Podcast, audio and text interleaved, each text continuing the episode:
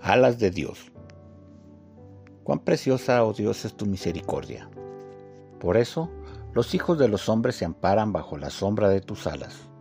Salmos 36.7. Moisés utiliza la expresión extiende sus alas. Se refiere a Dios dirigiendo a Israel como nación. Y esto lo encontramos en Deuteronomio 32.11. Mientras que vos le responde a Ruth cuando la moabita le preguntaba acerca de haber hallado gracia ante los ojos de él.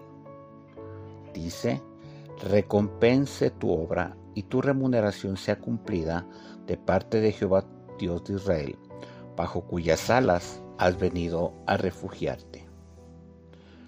Jesucristo lamenta que la nación judía no haga caso, utilizando la expresión como la gallina junta sus polluelos debajo de sus alas y no quisiste. Mateo 23:37. Dios ofreciendo su sombra, su resguardo, de lugar con mayor seguridad, aquí y en la eternidad. Quienes entran bajo su cuidado gozan de vida y de abundante misericordia.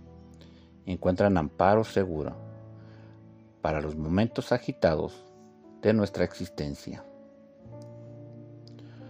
corre a refugiarte bajo las alas de Dios.